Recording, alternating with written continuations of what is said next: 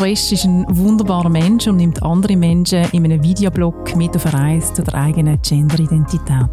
Wie so schön gesagt, ich würde Menschen gerne mitnehmen, mit meiner Geschichte zusammen auf den Weg machen, wie es mir vor allem darum geht, um zu zeigen, dass hinter der Fassade bin ich einfach ein Mensch mit einer Geschichte, wie alle anderen da außen auch, nur dass bei mir halt Schwerpunkt Trans-Thematik ist.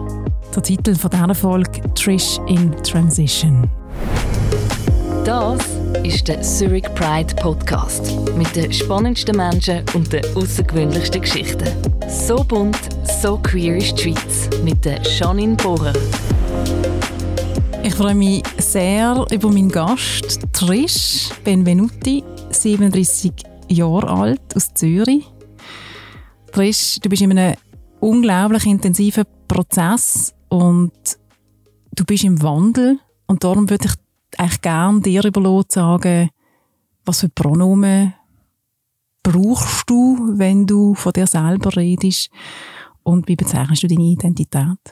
Also wenn man mir ein Label würde geben dann, dann wäre es non-binär im Moment. Oder vielleicht in die Richtung maskulin mehr, auch durch das Testosteron, weil ich das für mich gerne brauche. Und wenn ich den, den Leuten sage, ich mal, es wäre mega schön, entweder «they» sagen, also ein neutrales Pronomen, oder den Namen, denen, wo es schwieriger fällt, mit Pronomen umzugehen. Und bei meiner Familie habe ich jetzt so eine Ausnahme gemacht, vor allem von der Generation her, und ich dann gesagt habe, komm, wir machen Folgendes ab. Sie ist einfach für die Person. Und das hat sie dann doch sehr glücklich gestummen. Und meine Mutter dann jegliche Schweißperlen von der Stirn dann auch gewischt, weil, sie schon sehr recht hadert. Und das ist ja klar, ich meine, ist etwas Neues und Neues muss man halt mal ein bisschen lernen dazu. Ist eine Übungssache. Genau. Trish, weißt du eigentlich, warum du wirklich, wirklich mein Gast bist heute? Nein. Was denkst du? Zum Erzählen, zum einfach den, den Leuten draußen sagen, dass es mehr als zwei Geschlechter vielleicht auch gibt. Vor allem im Moment haben wir, ja, glaube ein bisschen, wie sagt man? Eine Debatte. Eine Debatte das stimmt, du bist unter anderem wegen dem mein Gast, aber auch, Trish, weil ich finde, du bist eine Person, die im Leben schon viele Krisen durchstanden hat und Krisen auch als Chance sieht, um persönlich zu wachsen und so eine Persönlichkeitsentwicklung zu machen. Und ich glaube, der Zurich Pride Podcast ist irgendwie auch eine Plattform, wo man Menschen eine Plattform gibt, die auch Vorbild können sein in dem. Und darum bist du unter anderem auch mein Gast. Wir gehen auf die Reise mit dir und du hast im November, Herbst 2020 einen Instagram-Account eröffnet, wo Trish in Transition heißt, wo du Leute mitnimmst auf deine Reise von der Transition, wo du selber nicht genau gewusst hast, wo das die führt. Warum hast du den Instagram-Account gemacht? Es geht wirklich darum, um die Leute mitzunehmen mit mir, um eben auch aufzuzeigen, dass es nicht so was unglaublich Spektakuläres ist, dass ich einfach ein Mensch bin, wie jemand anders auf dieser Welt, mit einer Geschichte dahinter. Und weil ich das, ich hätte mir das damals so fest gewünscht gehabt, dass ich auch sowas gehabt hätte, wo ich mich hätte können daran orientieren oder als Kind, wo ich aufgewachsen bin, ich nicht gewusst habe, was mit mir los ist Warum die Emotionen? Warum denke ich nicht so wie die anderen? Warum bin ich nicht so ein Stereotyp? Mir das so oft auch gewünscht. Warum kann ich nicht einfach quasi normal sein? Warum geht's nicht? Und der Account sagt mir immer wieder mehr zu, dass ich froh bin, dass ich ihn gemacht habe. Weil mich schreiben so viele tolle Menschen an. Und zum Teil wirklich junge, 15-jährige Menschen.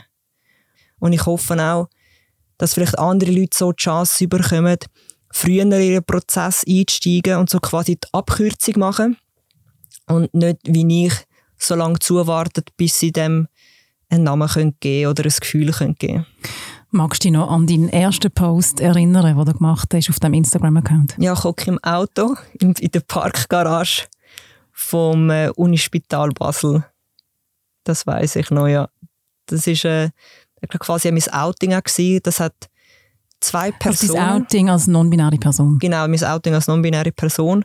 Und dass ich jetzt den Weg auch mit Hormonen gehen vor allem. Und eben, es war ja gerade dort zur Corona-Zeit, wo man die Leute auch weniger gesehen hat. Plus habe ich das auch darum machen, um es den Leuten wie quasi selber die Entscheidung überlaufen, mich zu suchen oder nicht, wer will mich begleiten oder nicht. Weil es ist halt, ob man will oder nicht, das Umfeld wird wie zwangsläufig. Zumindest die Ängste werden einfach mitgezogen. Hast du Leute verloren? Ich hatte eine Person, wo ich einfach nicht mehr viel gehört habe. Aber ich glaube einfach, wie die Person recht damit kann umgehen und vielleicht auch etwas triggert. Ich weiß es nicht.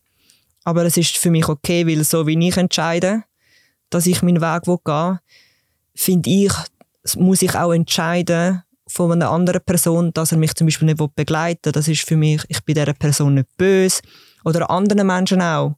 Ich finde Abwenden so ein böses Wort, aber ja, vielleicht müssen sich einfach die Wege dann einmal trennen. Vielleicht findet man sich ja wieder. Das sagt ja auch nichts seit dem Post im, in der Garage vom Unispital Basel, wo du deine Hormontherapie eingelütet hast, sind zweieinhalb Jahre plus minus vergangen und jetzt bist du an der nächsten Weggabelung. In ganz wenigen Sätzen kannst du sagen, wo du jetzt gerade stehst, zweieinhalb Jahre später. Zweieinhalb Jahre später stehe ich auf einer Kreuzung und weiss im Moment nicht, welchen Weg ich einschlagen soll, weil unter anderem das Thema im Moment so ein bisschen aufkommt, hm, geht es vielleicht richtig Transmann?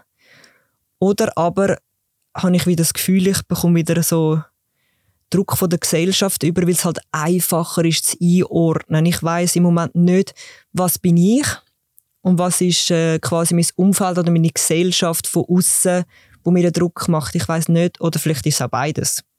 Wir kommen nachher noch wirklich so schrittweise auf den Prozess zu sprechen. Ich möchte einen ganz grossen Schritt zurück machen mhm. in die Kindheit von Trish. Du bist einem weiblichen Geschlecht zugeordnet worden, als du auf die Welt gekommen bist. Wie war das für dich als Kind? Ich muss jetzt, wenn ich so zurück überlege, es ist mir relativ früh, habe ich so ein bisschen gemerkt, dass ich das nicht gern hatte, wenn man mich in die weibliche Rolle gedrückt hat. Also quasi daheim, wenn die Mami mega Freude hat, mir Röckchen anlegen oder so. Ich kann das, für mich ist das wirklich, ich habe das Gefühl gehabt, ich werde gerade irgendwie missbraucht. Das ist für mich schrecklich gewesen. Auch mit acht ist, glaube ich, etwa Kommunion, die römisch-katholisch meinte ich. Ich, ich weiß es nicht glaube, ganz um die acht um. Ich war achtjährig und musste dann so ein Kommunionskleid anlegen. Ich habe dann einen Deal gemacht mit, mit meinen Eltern. Ich lege das Kleid an, wenn ich nach der Kommunion, nach dieser Zeremonie sofort darf heimgehen mich umziehen, aber die Ohrringe lasse ich dafür dran. Das war der Deal. Gewesen. Und wirklich, ich bin in diesem Kleid inne gsi. Ich konnte nicht atmen. Ich, ich, has, ich habe mich wirklich, als würde jemand, ich habe mich gefühlt, ich würde nackt auf der Straße stehen. Ich habe mich so auch demütigt gefühlt. Hat es noch andere Verhaltensweisen gegeben, wo du gezeigt hast, dass du eigentlich dich im Körper von einem Mädchen nicht so wohl fühlst?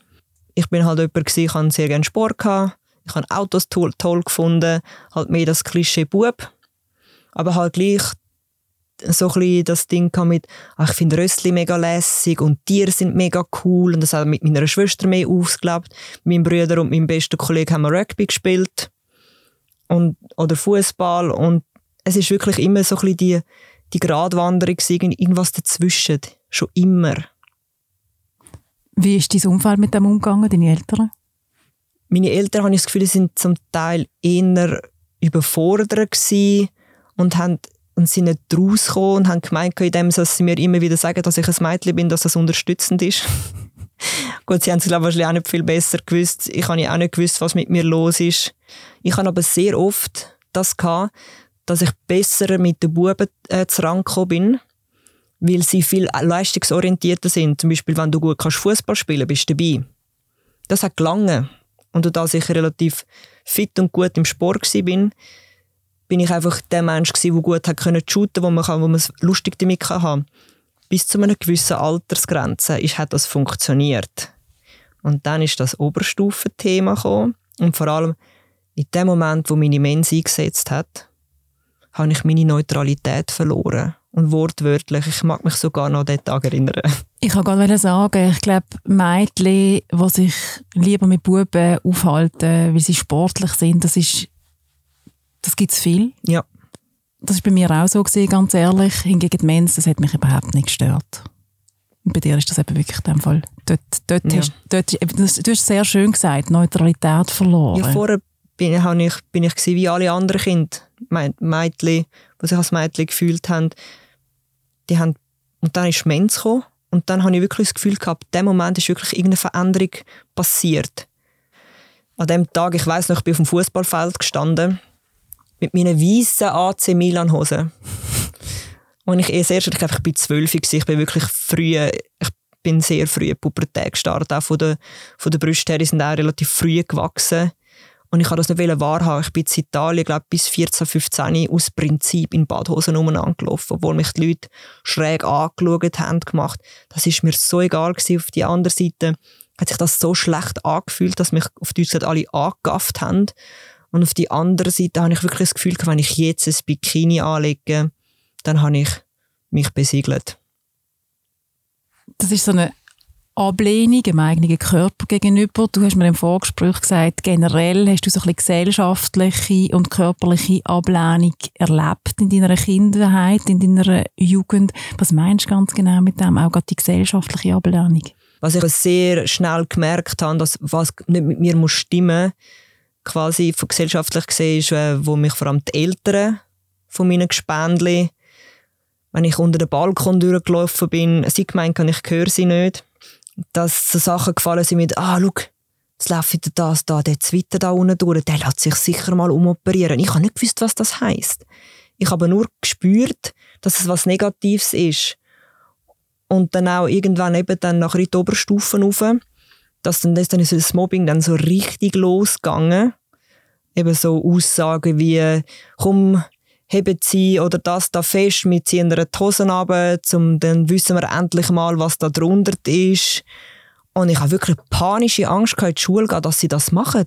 Ich, und ich bin einmal wirklich so kurz davor gestanden, wo sie sich das, ich habe das gemerkt, wo sie es wirklich fast gemacht hätten. Und dann habe ich ähm, dann immer mehr Freunde verloren. Ich habe mich dann auch daheim eingesperrt, habe nur noch Film geschaut.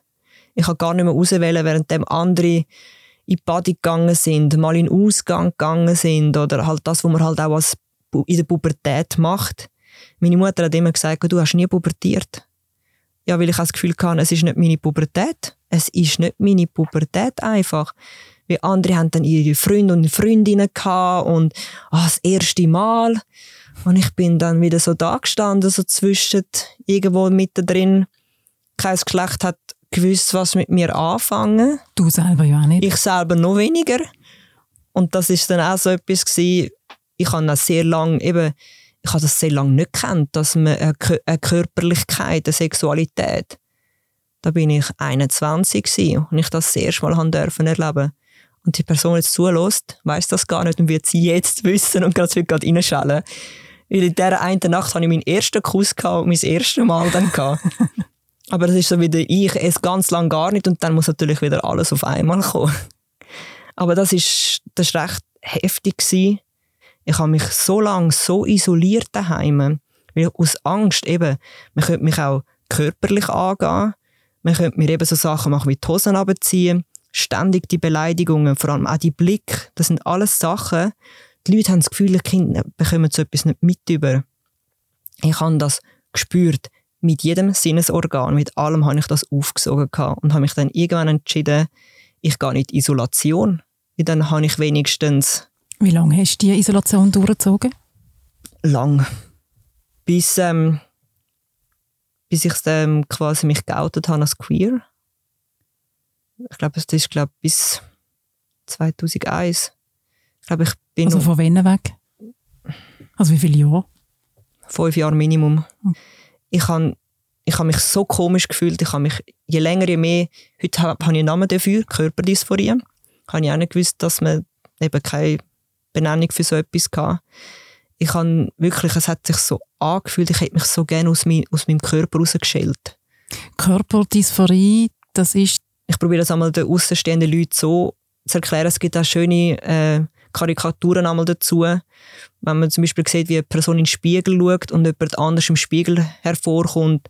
Es ist nicht schlecht beschrieben. Also, also ich sehe dann auch einmal so weibliche Kurven an mir, wo kein Mensch eine weibliche Kurve sieht. Ich habe mich dann auch Also wie eine, wie eine ver verzerrte Wahrnehmung. Ja, man kann es glaub, ich glaube Menschen, wo wo glaub Magersucht haben, haben empfinden so etwas Ähnliches, wenn sie das Gefühl haben, sie sind dick, obwohl sind sie es nicht. Ich glaube, das ist sehr ähnlich zum beschreiben. Trish, ich würde gerne noch über das Verhältnis mit deinem Papi reden. Mhm. Und zwar nicht, ähm, weil ich ihn hier an Pranger möchte stellen, sondern weil ich finde, das Verhältnis zu deinem Papi, wie sich das verändert hat, ist wichtig für deinen Weg, für deine Entwicklung. Was hast du für Erinnerungen an deinen Papi in deiner Kindheit? Also ganz am Anfang, ich bin wirklich so ein richtiges Papi-Kind So richtig, mein Papi ist mein Held und ich habe so nach seiner Anerkennung gelächt fast schon. Ich wollte einfach gesehen werden. Weil mein Bruder ist einfach genug gut gewesen, weil er auf Deutsch gesagt einfach ein Bub war. Das hat einfach gelangen per se. Und ich habe wirklich alles probiert. Ich habe, glaube ich, mal ganz im frühen Stadium auch angefangen Fußball spielen weg meinem Vater, weil ich gesehen habe, mein Bruder kommt durch das Aufmerksamkeit über. Habe ich gut, dann fange ich halt auch an Fußball spielen. Das hat, dann habe ich ähm, Turnier gewonnen oder Match. Er war sehr selten an meinen Match gewesen. Er war dann auch noch der Trainer von meinem Bruder gewesen. Und es ist alles immer sehr oft auch Pokal und Medaillen. Wir haben wirklich daheim so eine Vitrine gehabt, wo das alles ausgestellt worden ist. Ich hatte irgendwo ganz eine kleine Ecke unten gehabt. Ist auch eine italienische Familie, ja. oder? Benvenuti, ja. il calcio, è ja, molto genau. importante. Ja, das ist natürlich alles. Mhm. Mein Vater ist der Oberpatriot übrigens. Das ist wirklich das ist ein, das ist ein Also am Anfang so ein bisschen um Anerkennung gebuhlt und ja. ein enges Verhältnis. Und dann ist es dann schwierig geworden, vor allem in Italien, wo das Gender-Thema noch viel extremer ist, wenn wir dann in die Ferien gegangen sind. Und mich dann hat sie mir geheißen, ah, dein Sohn. Und mein Vater schon leicht beschämt und schon gefunden, nein, meine Tochter. Und dann ist halt das Gegenüber, ah, aber er sieht aus wie ein Bub. Und mein Vater mich dann wirklich schon fast schon vorwurfsvoll angeschaut, hat mich noch gefunden, Entschuldigung. Ich habe mir dann auch die Haare wachsen lassen wegen ihm bis ich es nicht mehr ausgehalten habe und sie dann selber wieder abgeschnitten habe. Dann ist er wieder mega enttäuscht wegen dem. Dann habe ich wieder zweifelt, warum habe ich das gemacht.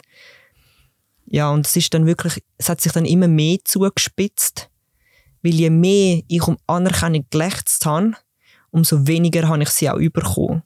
Das ist recht krass gewesen. Ich weiß noch, eines von diesen Sachen, die mich am meisten getroffen haben, ist, ähm, ich habe eine Kochlehre gemacht und die ist leider auch nicht so einfach gelaufen, wie sie jetzt sollen. Und man muss noch sagen, Kochen ist so die teilte Passion von deinem ja. Papi und von dir. Genau, Kochen ist, ist eine mega Passion von meinem Vater. Ich habe vieles von ihm gelernt. Wir haben schon, als wir Kinder waren, zusammen Fisch ausgenommen, ganze Rehe auseinandergenommen. Ja, und, und ich habe das ganz vieles Kochen von ihm gelernt. Und äh, darum auch vieles mitgenommen, dann auch in die Küche dann die Lehre angefangen, einen Lehrmeister gehabt, der so gar nicht motiviert war, mir irgendwas beizubringen. Und dann habe ich das ein riesen Ghetto, ein riesen Trouble gegeben. Dann hat es nachher einen Betriebswechsel für mich gegeben. Da bin ich Stiefkind von diesem Betrieb. Das habe ich dann auch zu spüren bekommen. Und ich habe dann in anderthalb Jahren das reinbuttern, was andere drei Jahre Zeit haben, plus noch stiefkinderlich behandelt worden. Ich habe es dann zum Glück geschafft. Und was hat das mit dem Papi zu tun? Und mein Vater hat immer gesagt, ich soll doch mal die Lehre abbrechen, das bringt doch nichts, das schaffe ich ja eh nicht. Und ich habe nur gedacht, oh mein Gott, ich muss das schaffen, ich muss das zeigen, dass ich das kann. Und dann ist der Tag X gekommen. Das Gouverneur liegt im, liegt im, äh, im Briefkasten, meine Schwester hat es aufgeholt. Also die LAP sozusagen? Die LAP mhm. bestanden. Und dann ist der wirklich der Fähigkeitsausweis, den ich bestanden Ich natürlich mit mega stolz geschwollener Brust zu meinem Vater. Ich so, look, ha, ich habe bestanden und habe mega Freude gehabt. Und seine Aussage war, du hast aber Glück gehabt. Das ist eine der härtesten Sachen für mich in dem Moment, das so anzukesseln bekommen. Ich glaube, das ist wirklich, das ist eine von diesen Sachen, die so weh da haben. Und trotzdem stehst du heute da und sagst, ich schaue zurück auf meine Vergangenheit und ich bin dankbar dafür. Ja. Warum? Weil es, es ist vielleicht ein mega abgelutschter Spruch, aber es macht einem wirklich abgekehrt. Ich bin einen Weg gegangen, wo ich hoffe, nicht viele da haben müssen gehen. Und es ist aber so, ich weiß genau, was ich will. Und mittlerweile stehe ich da und ich weiß, egal was passiert, man kann mir nichts mehr anhaben. Und ich glaube, das ist etwas, das kennen vor allem Menschen, die es wahrscheinlich nicht so einfach kennen in der Vergangenheit, weil man lernt so fest auf sich selber hören, weil man hat ja niemand anders, der einem die Bestätigung gibt, wie sich selber. Und ich glaube, das ist halt die Umkehrseite der Medaille. Weil Leute, die ständig hören, dass sie alles gut und perfekt machen und quasi nicht auf eigenen Beinen stehen die sind relativ verloren, weil sie brauchen immer wieder jemanden, der ihnen sagt, dass sie gut sind und okay sind. Bestätigung von außen. Genau. Ich habe das ganze Leben lang das Gegenteil von, von der Außenwelt abbekommen und bin durch das innerlich so selbstsicher geworden. Ja, es ist quasi wie so ein Löwenzahn. Ich finde geil Beton. Bist du auch ein bisschen stolz auf das? Ja, sehr. Ich bin wirklich, ich, ich kann momentan wirklich anstehen, kann sagen, das ist zum Beispiel etwas, wo ich ähm, authentisch stolz auf mich bin.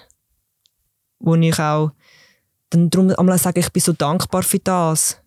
Weil ich glaube, hätte ich das alles nicht gehabt, ich glaube, ich könnte jetzt nicht schwer. Ich weiß, es kommen immer wieder schwere Zeiten. Ich bin auch momentan in einer schweren Zeit, aber es ist so, hey, es geht wieder vorbei.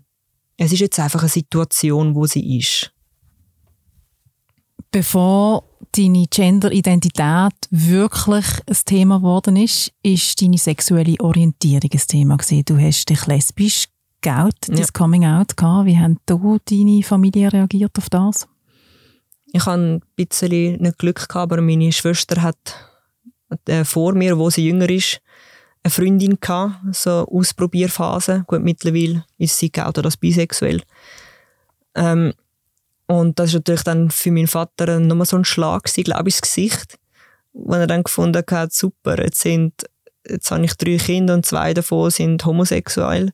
Muss man aber dazu sagen, mein Vater das wie nicht, also kennt hat. Man kennt es halt vom Fernsehen und eben bös gesagt, die Schwulen und die Tunten und das ist, und lesbisch ist dann für ihn gerade nochmal, ich glaube, viel suspekter gewesen wie schwul. Weil er hat es wie nicht können, man hat es auch gespürt, er hat es wie nicht können tun.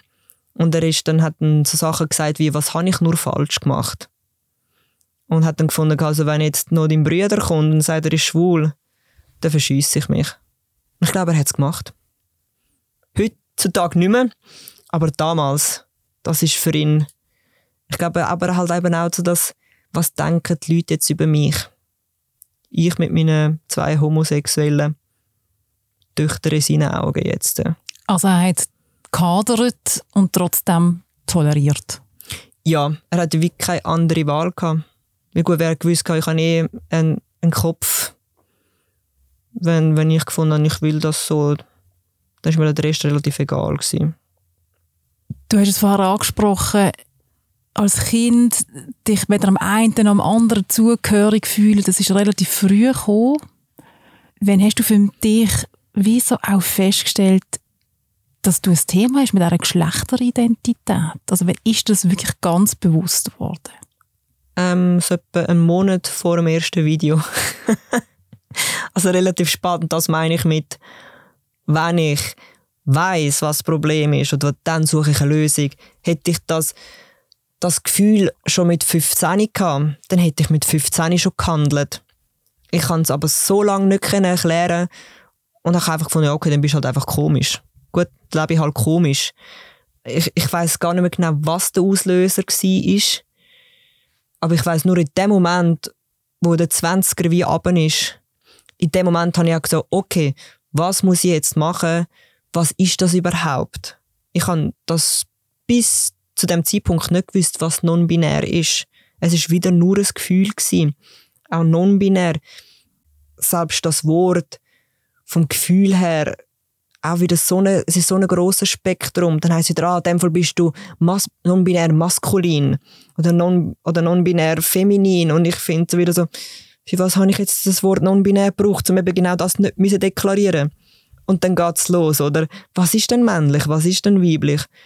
Und das, ganz ehrlich, das übersteigt meinen Horizont dermassen. In dieser Zeit wo du keine Begrifflichkeit für das gehabt hast, wo du auch nicht wirklich ein Gefühl gehabt hast, wo du eben sagst, wenn du ein Gefühl hast, dann fährst du verhandeln. Was hast du denn für ein Verhältnis zu deinem Körper gehabt? Ähm, ich habe mich zum Teil wirklich, also zum 3000, ich bin 1,70 groß und ich, ich habe mich zum Teil auf 4, 53 Kilo abgehungert, weil ich nicht wollte, dass ich weibliche Kurven habe. Oder ich habe halt so die, leider so, so die Love-Handles, wenn ich nicht zunehme, dann dort, immer dort. Und ich hatte eine sehr grosse Oberweite. Wirklich so DE. Und ich konnte mich nicht im Spiegel anschauen. Das ist für mich, ich mich per Zufall dann gleich durchgelaufen bin nackt und das gesehen habe, das war für mich der Tag gelaufen. Gewesen. Ich bin dann wirklich richtig depressiv geworden. Und abgehungert, ähm, ich weiß nicht, eine Magersucht entwickelt. Ja. Ähm, das hast du, weil du einfach nicht hast wollen, die Weiblichkeit ja, zeigen. Also je dünner, desto weniger weibliche ja. Formen sozusagen. Ich habe dann herausgefunden, dass je weniger ich esse und je, je mehr ich abmagere, umso näher komme ich zu dem Pseudo-Idealbild von, von, einer, von einem neutralen Körper. Du hast eine Brust-OP mit 20. Ähm, ich, kann, ich meine, ich bin ja ein mega Sportfüdli. Ich liebe Sport über alles. Ich habe auch jetzt im Nachhinein ich habe 22 Jahre Fußball gespielt davon. Und äh, meine Oberweite ist so massiv groß gewesen. Unter anderem auch, ich habe mir schon mit 12, 13 habe ich angefangen Pillen nehmen, weil ich so Probleme hatte mit meinem Zyklus. Und wahrscheinlich auch durch das, dass es ein bisschen triggert worden ist, vermute ich jetzt mal. Und ich hatte so eine grosse Oberweite gehabt, dass wenn ich einen Sport-BH angelegt habe, also ich nachher meine Brüste so weh haben oder wenn ich blöd gerannt bin oder, oder auch, also ich bin, ich bin Goalie im Fußball und dann so einen Ball ab Brust abbekommen habe. Wow. Ich glaube, ungefähr so muss sich das anfühlen, wenn ein Mann einen Ball zwischen die Beine bekommt. Also hast du eigentlich aus gesundheitlichen Gründen und ja. auch aus praktischen Gründen ja. deine Brüste verkleinern lassen? Im 2020 hast du mit dieser Hormontherapie angefangen, weil du eben gespürt hast, der Weg gehe ich jetzt. Du hast auf Instagram das Video gemacht und das ist gleichzeitig auch dein Coming Out für deine Familie, für deine Freunde, für deine Freundinnen. Wie war die Reaktion? Unglaublich positiv. Ich bin so, ich habe mit allem gerechnet. Und darum habe ich gesagt, ich, ich mache das Videotagebuch und, und aber mit jeder Konsequenz. Und ich hätte auch jede Konsequenz getragen in dem Moment. Weil es ist mein Weg und ich möchte gehen. Und wie gesagt, darum sage ich, die Leute dürfen dann auch so reagieren, wie sie reagieren wollen. Und deine Eltern haben auch positiv reagiert? Ich glaube, für meine Eltern ist das, sind lange gar nicht rausgekommen, was das ist. Für sie war es einfach eine Namensänderung, gewesen, weil ja gleichzeitig ich dann angefangen habe, dann auch den Namen zu ändern und, mich so, und sie haben dann gefunden, ja sicher, kein Problem, du bist Trish jetzt.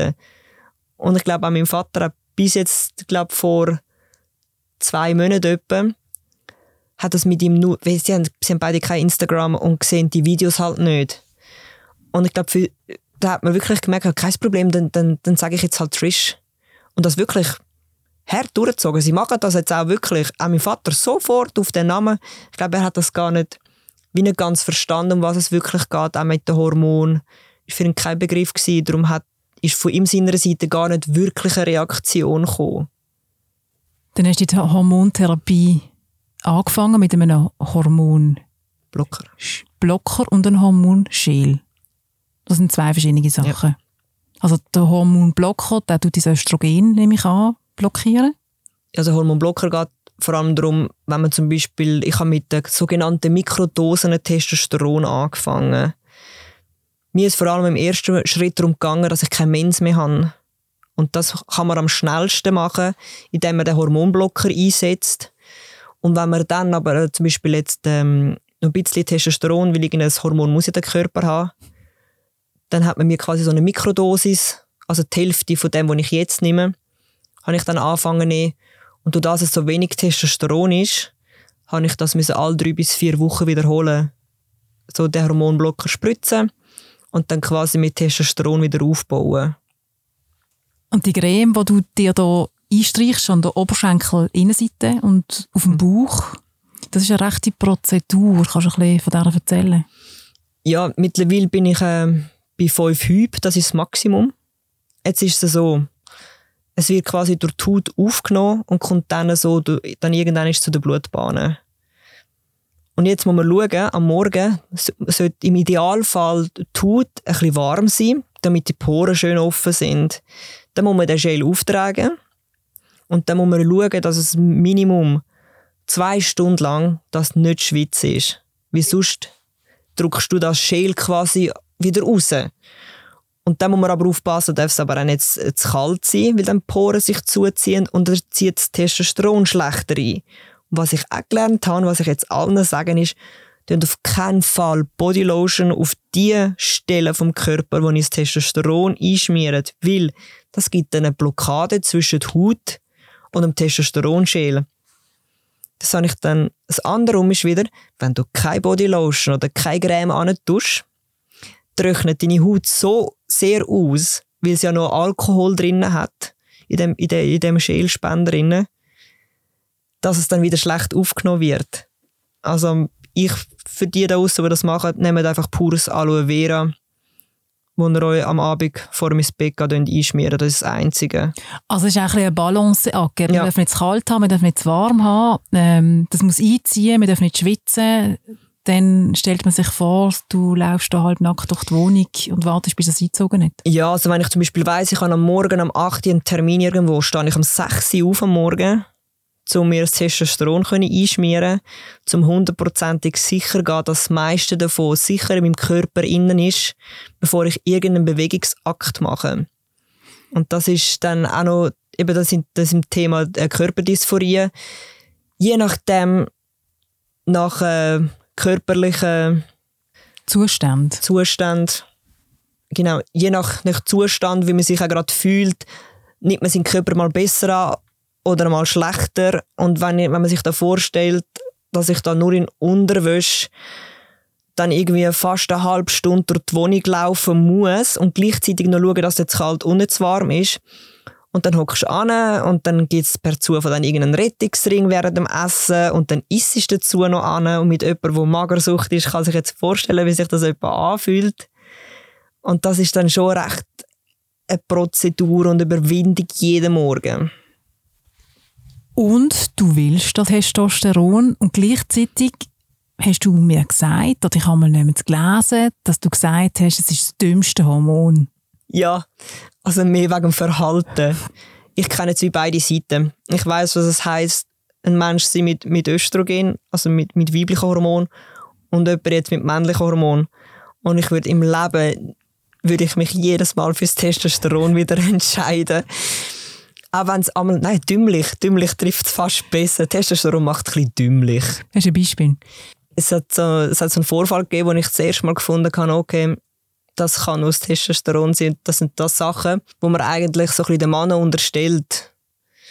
Wo ich dann am eigenen Lieb erfahren habe, ist, ähm, ich bin ins Hilton gegangen, für einen Cappuccino zu trinken. Und vor mir ist, ist eine weibliche Person gestanden und da, irgendwie hat das Kartenlesegerät nicht funktioniert. Und ich habe eigentlich alle Zeit von der Welt gehabt und gefunden, ja, zuerst gar nicht groß reagiert. Und dann irgendwann sind so meine Augen so über sie geschweift und gefunden, ah, ist noch hübsch, gefällt mir jetzt noch. Und dann halt eben völlig in dem, in dem Anschwärmen inne, sagt dann die bedienende Person, so, ja, dann müssen sie halt die Karte durchziehen, wenn es nicht anders geht. Und mein Hirn in dem Moment, hey, soll ich mal etwas bei dir durchziehen?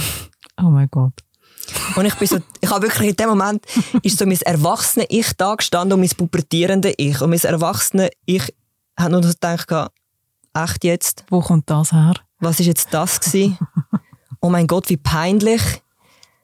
Und ich, ich glaube, wenn das jetzt ein, ein Mann laut ausgesprochen hätte, der neben mir gestanden wäre, ich glaube, ich hätte dem gefühlten Flattern gegeben, weil ich gefunden habe, geht es dir eigentlich noch? Und du hast das Gefühl, das ist Testosteron, ja, was gemacht so, ich habe vorher noch nie so Gedanken gehabt. Also das heisst, es hat äh, auf deine Lipido, Lipido und Sex jetzt auch ja. eine Auswirkung? Und ich, also hast du mehr Lust? Ja, das ist vor allem am Anfang ist das extrem gewesen, wo auch Klitoris gewachsen ist. Da hat man müssen schauen, was man für Hosen anlegt. Weil es sind so der unmöglichste Moment, hat, hat, man dann plötzlich, hat man dann plötzlich gefunden, ah ja, die Libido ist da. wie mega unpassend gerade. Es ist wirklich, wenn, wir, wenn ich am Meeting gehockt bin, dort gehockt bin und wirklich, mich, ich kann mich nicht können auf irgendeinen Satz oder irgendein Thema konzentrieren und ich habe alles sexualisiert. Wirklich wortwörtlich, wenn eine Frau eine Bratwurst isst oder eine Banane, ist das für mich sexuell gewesen. ich weiß gar nicht, was ich zu dem sage.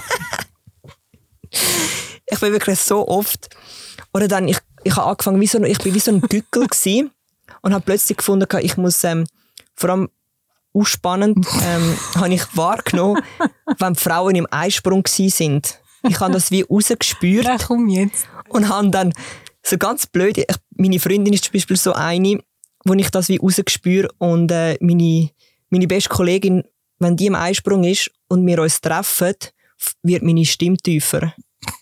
Jedes Mal. Und es ist so lustig. Wir lachen uns jedes Mal darüber kaputt. Ich lache nicht, ich lache ja, nicht aus. ich weiß alles gut. und nein, ich fange dann an, ich will dann gefallen. Und das ist, ein, das ist ein Verhalten, das du vorher nicht Nein. gehabt hast, das du nicht kennt hast. Nein. Wenn wir gerade bei den Klischee sind, machen wir weiter, weil ich finde es eigentlich noch ganz lustig, um dir zuzuhören. Hat aber auch, also, man sagt dem Testosteron ja auch so ein bisschen Aggressionspotenzial nach. Merkst du das auch? Ich finde es eben auch spannend. Ich finde, mich macht Testosteron ruhiger, stimmiger in mir. Was ich mehr habe, ist so ein im Sport ein bisschen angefixter. Das merke ich. Ich muss dann ich mache, dann wie messen mich mit den anderen. Ich bin sonst eigentlich nie so ein Wettkampftyp gewesen, habe ich nie gern gehabt. Aber das habe ich dann schon angefangen, so, also, wenn die Person das kann, dann habe ich, dann heb ich da noch das Kilo drauf.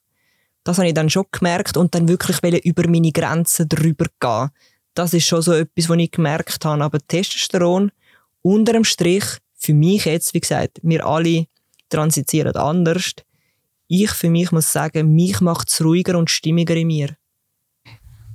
Wo ich dich kennengelernt habe, ich weiß nicht, vielleicht etwa vor zwei Jahren, war in der Covid-Zeit, hast du mir gesagt, du nimmst Hormone in erster Linie, um deine Weiblichkeit eben zu stoppen, die Menstruation zu stoppen. Und du möchtest gerne einen Männerkörper aber nicht unbedingt ein Mann sein. Das ist das, was irgendwie vor zwei, zweieinhalb Jahren so ein bisschen das Thema war. Jetzt hast du vor ein paar Tagen öffentlich auf deinem Videoblog auf laut darüber nachdenken, ob es vielleicht eben von dieser Non-Binarität weitergeht ins Trans-Sein. Und man hat ja zugelassen, man hat gemerkt, das braucht er viel, es braucht viel, um über das zu reden. Wie geht es dir jetzt? Ich glaube, ich stehe immer noch so ein bisschen auf der Kreuzung. Ich habe mittlerweile akzeptiert, dass es jetzt, sich das jetzt einfach so anfühlt und es darf sich so anfühlen. Und ich bin ein Mensch, ich überlege zwei, dreimal, bevor ich mich dann entscheide, weil ich weiß, wenn ich mich dann entscheide, dann gehe ich den Weg eben auch. Und ich wollte aber jetzt zuerst mal für mich herausfinden, es ist für mich momentan sehr schwer zum differenzieren, ist es meine Gesellschaft, also das Aussen, wo das mit mir macht, bin ich das selber, ist es eine Mischung, ist es halt vielleicht einfacher, dann können sagen, okay, dann bin ich halt ein Transmann. Und dann ist dann wieder das Thema, ja, wollte ich dann vielleicht sogar einen Penoid aufbauen, wenn ich ja sage, ich will einen männlichen Körper? Und dann, ja, kann ich dann nicht non-binär sein und trotzdem einen Penoid-Aufbau machen? Und dann merke ich wieder, wie ich dann selber mit mir so ein bisschen so in Clinch reinkomme und dann wieder bei dem Thema bin, es ist bei mir ein Gefühl, das ich habe und nicht wirklich eine Benennung von einem Geschlecht. Das ist für mich so schwierig, das dann einmal in Wort zu fassen und ich weiß halt aber nicht, wie viel. Probiere ich auch mit Wort zu erklären, vielleicht auch mir selber dann in dem Moment, um was der Außenwelt, um vielleicht auch meine Situation so ein bisschen zu schildern. Ich gleichzeitig aber Angst habe, etwas zu sagen oder, oder zu schildern, wo ich dann wie nicht mehr darf zurücknehmen Weil dann ist draussen nachher heisst, ja, aber du hast ja gesagt, du willst einen Penoid aufbauen. Das heisst also ganz klar, dass du ein Transmann bist. Weil äh, meine Freundin hat mich mal was ganz Spannendes gefragt. Gehabt. Sie hat mich gefragt, wenn du würdest dürfen ge nochmal geboren werden und nochmal zurückgehen, als was für ein biologisches Geschlecht würdest denn du wählen auf die Welt kommen? Wie würdest du dich dann betiteln? Und dann habe ich gesagt, ganz ehrlich, ich glaube, ich würde gern biologisch als Mann auf die Welt kommen, mich aber, glaube trotzdem non-binär deklarieren. Und das hat auf der einen Seite sehr viel Klarheit gebracht und auf der anderen Seite noch viel mehr Verwirrung. Also wenn ich dich richtig verstehe, ist der Prozess, wo du gerade drin bist, eigentlich sozusagen, ist non-binär das, was zu mir passt und so, wie ich mich fühle? Oder bin ich vielleicht eher ein Transmann? Ist das Gesellschaft, wo mir das, wo mir das aufschwätzt? Weil ein Transmann dann ja wieder auch als Mann gelesen wird. Also dann ist man wieder in der binären Kategorie. Mhm. Ist das die Herausforderung, die du gerade hast? Ja, und ich habe dann auch so gemerkt, mich hat man dann auch gefragt, als ich dann meine Namensänderung gemacht habe, im Pass, ob ich als Herr oder Frau deklariert werden Und dann bin ich wieder so dort gestanden und habe wieder gedacht, so Mist. Weil es fühlt sich beides wieder so fremd an. Ich habe auch schon Er-Pronomen ausprobiert und auch das, sagen wir so, es ist ein bisschen angenehmer als Frauenpronomen, aber es stimmt irgendwie gleich nicht ganz. Und dann habe ich so gefunden, ja, kann ich nicht einfach nichts rein tun? Und dann macht er, nein, ich muss mich für eins entscheiden. Dann habe ich das aus einem Grund, habe ich das als Frau stehen lassen. Und das ist aus medizinischen Gründen. Ich hatte Angst, gehabt, dass wenn ich auf der Straße einen allergischen Schock habe, irgendwas zusammengehen, ich zum Beispiel meine Mastek schon hatte, also meine Brustentnahme schon hatte. Und dass ich mein ganzer Brustkorb tätowiert ist, wird man auch die Narben nicht sehen. Dann liest mich, dann macht der, die Person den, den Ausweis auf und sieht, da steht Herr. In dem Moment weiß er nicht, dass ich mir Testosteron zuführe, dass ich mir eventuell sogar Hormonblocker gebe oder irgendwas. Also eine Sicherheitsmaßnahme ja, für deine Gesundheit. Genau. Und wird dementsprechend dann reagieren. Weil in der Regel schneidet es dir ja nicht die Hosen auf, um zu schauen, was für ein Geschlecht das du hast, wenn es nicht im Ausweis steht. Und dann habe ich mir gefunden, ja super, und dann komme ich zum Beispiel eine Medikamentendosis oder irgendetwas über. Die Medizin ist ja sonst schon... Gender Gap, äh, es hat ein Gender Gap in der Medizin. Ja, genau. Mhm. Und, und dann ich gedacht, Mist, was mache ich dann? Mhm. Und das ist der einzige Grund gewesen, weil dann lieben sie schauen zwei, dreimal an, bis sie sich unschlüssig sind wie dass sie anschauen, das einkategorisieren können. Weil ich frage mich dann auch bei einer, bei einer Transfrau, wo ja dann auch auf Hormon angewiesen ist oder irgendwas und zum Beispiel, weiß auch nicht, ins Koma geht oder irgendwas und die Leute können sich einfach nicht erklären, oder die Mediziner, was jetzt dann nicht mhm. stimmt. Was ist dann das Problem von dieser Person? Warum stimmt das plötzlich alles nicht mehr? Und in diesem Prozess, wo du, wo du bist jetzt gerade, da ist eben, ist schon seit längerem am Laufen, jetzt hat es wie nochmal so eine Spitze bekommen irgendwie, weil es einfach noch mehr Verwirrung in, in dir gibt, so verstand ich das zumindest.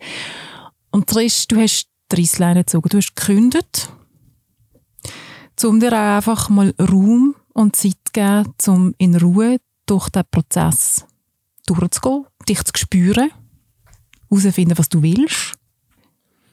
Ja, es hat zwei Gründe, warum ich das gemacht habe. Ich habe unter anderem habe ich PTBS, also posttraumatische Belastungsstörung. Aus äh, der Vergangenheit sicher auch durch Kindheit und all das, das Mobbing, die Mobbing-Geschichten. Dann bin ich noch bei einem tödlichen Zugunglück dabei gewesen, wo ich damals geschafft habe. Also neben mir ist jemand tödlich verunglückt.